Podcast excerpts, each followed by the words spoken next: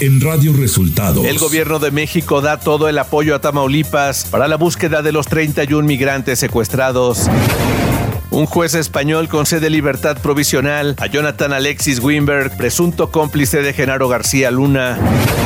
El Instituto Nacional de Migración disolvió la caravana Éxodo de la Pobreza y ofrece a los integrantes revisar su estatus migratorio. Esto y más en las noticias de hoy. Este es un resumen de noticias de Radio Resultados. Bienvenidos al resumen de noticias de Radio Resultados. Ya estamos listos para informarle Luis Ángel Marín y Alo Reyes. Quédese con nosotros, aquí están las noticias. La mañanera. En la conferencia de prensa desde Mérida, Yucatán, el presidente Andrés Manuel López Obrador afirmó que el gobierno federal está dando todo el apoyo al gobierno de Tamaulipas que encabeza el doctor Américo Villarreal para la investigación de los 31 migrantes desaparecidos a finales del mes pasado. Desde luego lo que deseamos es encontrarlos a todos sanos y salvos y estamos haciendo ese trabajo con el gobierno de Tamaulipas. Eh, se está reforzando la búsqueda con elementos de la Guardia Nacional y de la Secretaría de la Defensa, eh, muchos más elementos y helicópteros y todo lo que se necesite para apoyar al doctor Américo Villarreal y a la Fiscalía Estatal. La secretaria de Seguridad, Rosa Isela Rodríguez, informó que los migrantes que fueron secuestrados mientras viajaban por la autopista de Reynosa a Matamoros en Tamaulipas son provenientes de Venezuela, Honduras, Ecuador, Colombia y México. Fueron detenidos por hombres armados y con pasamontañas en la autopista Reynosa-Matamoros, en el kilómetro 6 pasando la caseta de cobro, obligando a 31 de 36 pasajeros que viajaban en el mismo a bajarse y abordar cinco camionetas. Estos son los hechos en donde se identifican a eh, personas de varias nacionalidades, eh, venezolanos, ecuatorianos, hondureños, colombianos y mexicanos.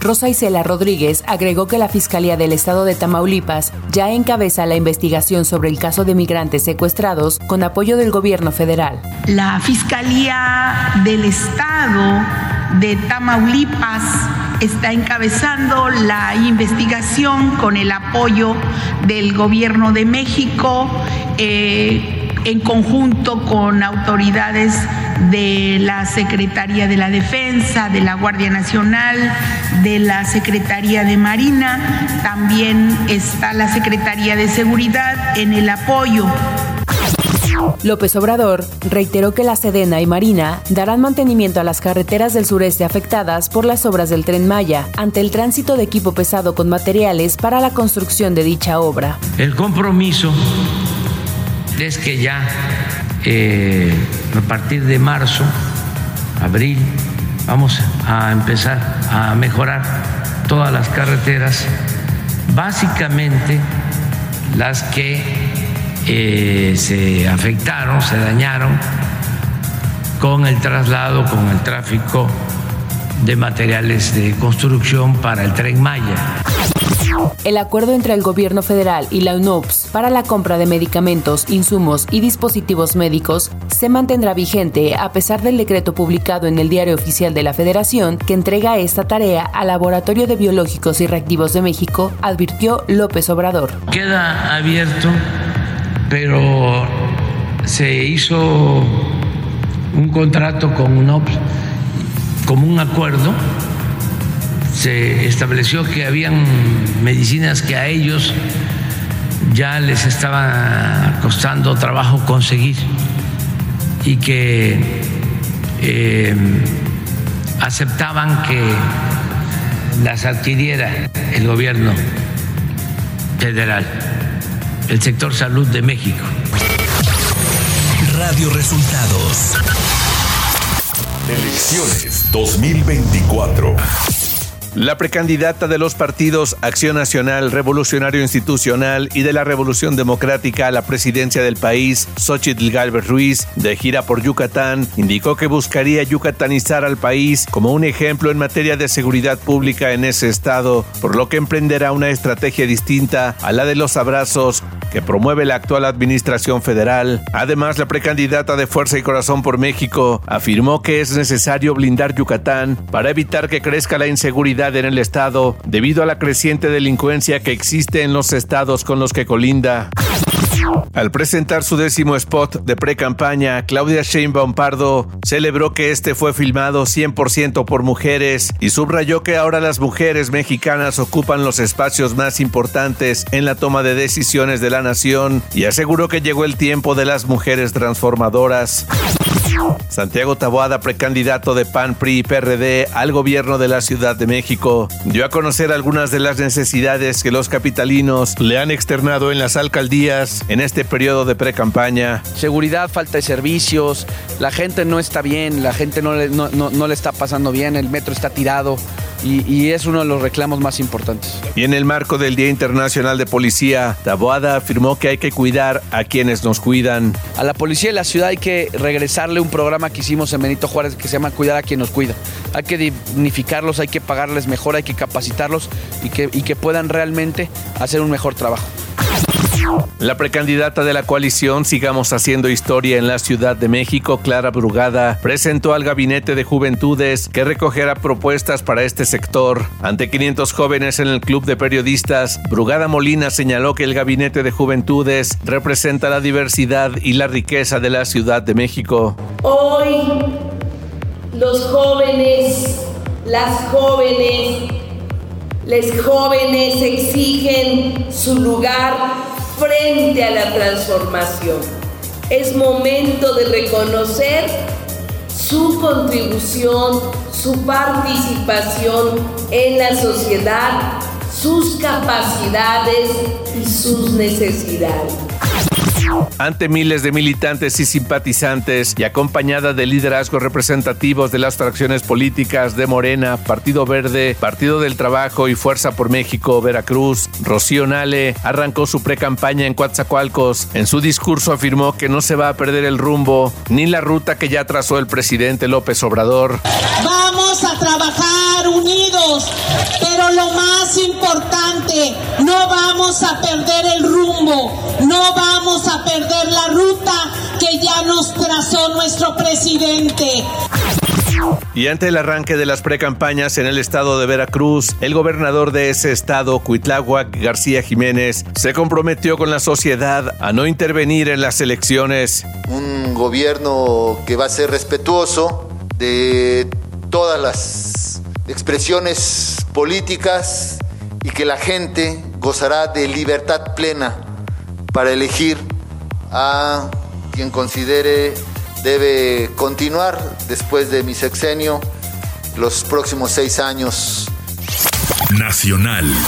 Un juez de la Audiencia Nacional de España concedió la libertad provisional a Jonathan Alexis Weinberg Pinto, presunto cómplice del exsecretario de Seguridad Pública Federal, Genaro García Luna, y quien fue detenido el pasado domingo 31 de diciembre en el país ibérico por la Policía Nacional Española. Jonathan compareció por videoconferencia desde un juzgado de Valencia ante el juez de refuerzo del juzgado de instrucción número 6, Joaquín Gadea. El fiscal solicitó su libertad provisional mientras se tramita su extradición ante la sala de lo penal. El gobierno de México consiguió disolver la caravana de migrantes que se encontraba en Chiapas desde finales de diciembre tras comprometerse a procesar a sus integrantes y eventualmente otorgarles algún tipo de documento que les permite estar legalmente en el país. El Instituto Nacional de Migración dispuso autobuses para los migrantes de la caravana Éxodo de la Pobreza para llevarlos a distintas estaciones migratorias de Chiapas y revisar sus casos para determinar si pueden acceder a algún tipo de regularización. Agentes del Grupo Beta y del propio INB auxiliaron a los extranjeros a subir a los camiones que llegaron al campamento en Mapastepec, donde la caravana se encontraba estacionada desde el jueves de la semana pasada. La Secretaría de Relaciones Exteriores informa que a partir del 4 de enero, la Oficina de Aduanas y Protección Fronteriza de Estados Unidos reanudará operaciones en los cruces de Eagle Pass, Texas, San Isidro en San Diego, California, y el puerto de entrada peatonal de Morley en Nogales, Arizona. Este tema se abordó en la reunión que el presidente de México, Andrés Manuel López Obrador, sostuvo el 27 de diciembre pasado en la Ciudad de México con una delegación de funcionarios de alto nivel de los Estados Unidos. Norma Lucía Piña dio a conocer que durante el primer periodo de sesiones de 2024 de la Suprema Corte de Justicia de la Nación se tienen listados para su análisis y resolución algunos temas relevantes en tema de derechos humanos, como el caso Pegasus, la violencia vicaria, los fideicomisos del Poder Judicial, entre otros. Antes de concluir la sesión, la ministra Norma Lucía convocó a las ministras y ministros del máximo tribunal del país para que se reúnan en sesión pública el próximo jueves 4 de enero en la que será el recibimiento de la nueva ministra Lenia Batres. Ciudad de México. Una balacera ocurrida en Rojo Gómez de la alcaldía Iztacalco dejó como saldo dos presuntos extorsionadores fallecidos y diez más detenidos, así como siete civiles heridos, entre ellos una menor de edad con poco más de un año de vida. La balacera aparentemente en las inmediaciones de un bazar navideño ubicado en la colonia agrícola oriental generó una fuerte movilización policíaca que derivó en la captura de 10 agresores que fueron trasladados a las instalaciones de la Fiscalía Capitalina bajo un operativo de seguridad. Dos elementos del orden fueron identificados entre la banda de presuntos extorsionadores. Uno era elemento de la Secretaría de Seguridad Ciudadana y el otro era policía ministerial integrante de la Fiscalía Capitalina. Este último fue abatido en el enfrentamiento. Información de los estados. La Comisión Federal para la Protección contra Riesgos Sanitarios suspendió actividades de 14 farmacias que operaban de manera irregular en Sinaloa. Mediante un boletín de prensa, se informó que siete comercializaban sustancias químicas y agroquímicos de manera irregular, lo que representa un riesgo alto para la salud pública. El operativo sanitario fue conducido por personal especializado de COFEPRIS en coordinación con elementos de la Secretaría de Marina, debido a la extensión territorial que abarcó en diversos puntos del municipio de Culiacán. La gobernadora Evelyn Salgado Pineda afirmó que Acapulco está de pie y más fuerte que nunca, esto debido a que poco más de dos meses del impacto del huracán Otis, Acapulco y Guerrero volvieron a brillar con la gala pirotécnica y los festejos de fin de año. Con esto, logrando marcar el renacer del hogar del sol al repuntar la ocupación hotelera general en Guerrero con un 92% y alcanzando Acapulco un 87.5% en el primer día del 2024, recibiendo en lo que va de la temporada a más de 168 mil turistas que dejaron una derrama económica de 1.471 millones de pesos. Este lunes fue detenido en la región del Istmo de Tehuantepec Humberto Guadalupe TG, exsecretario del Consejo de Administración de la Cooperativa Cruz Azul, informó la Fiscalía General del Estado de Oaxaca, lo anterior como presunto responsable del delito de asociación delictuosa en agravio de la cementera. Humberto Guadalupe fue colaborador cercano a su expresidente Guillermo Álvarez, quien se encuentra prófugo. Economía.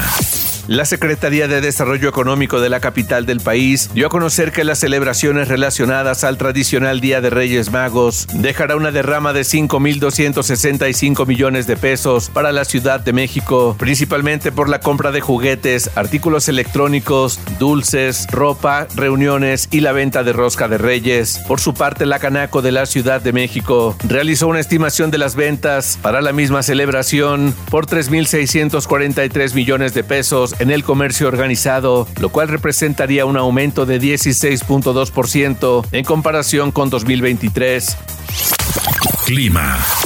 El Servicio Meteorológico Nacional dio a conocer que para hoy 3 de enero se prevé la entrada del Frente Frío 24 en Baja California, provocando la caída de nieve o aguanieve en las sierras de al menos tres estados. El Frente Frío número 22 se va a desplazar sobre el Golfo de México, mantendrá su interacción con la corriente en chorro subtropical, originando chubascos y lluvias puntuales fuertes en San Luis Potosí, Querétaro, Hidalgo, Puebla, Veracruz, Oaxaca, Chiapas y Tabasco, así como lluvias aisladas en Nuevo León Tamaulipas, Guanajuato y Campeche. Radio Resultados. Internacional. La rectora de la Universidad de Harvard, Claudine Gay, anunció este martes su renuncia tras verse envuelta en la polémica por unas recientes acusaciones de plagio en su trabajo académico, además de sus declaraciones del mes pasado sobre el antisemitismo.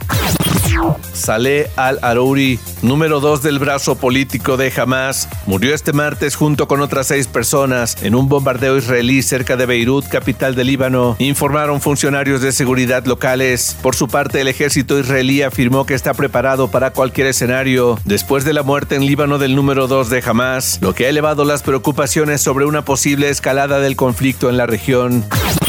Al menos 128 palestinos murieron y 261 resultaron heridos por ataques israelíes en Gaza en las últimas 24 horas, informó este miércoles el Ministerio de Sanidad de la Franja. En el día 89 de los ataques del ejército de Israel al pueblo palestino, el número total de víctimas suma 22.313 desde el pasado 7 de octubre. Hasta aquí el resumen de noticias de Radio Resultados. Voces informativas Luis Ángel Marín y Alo Reyes. Radio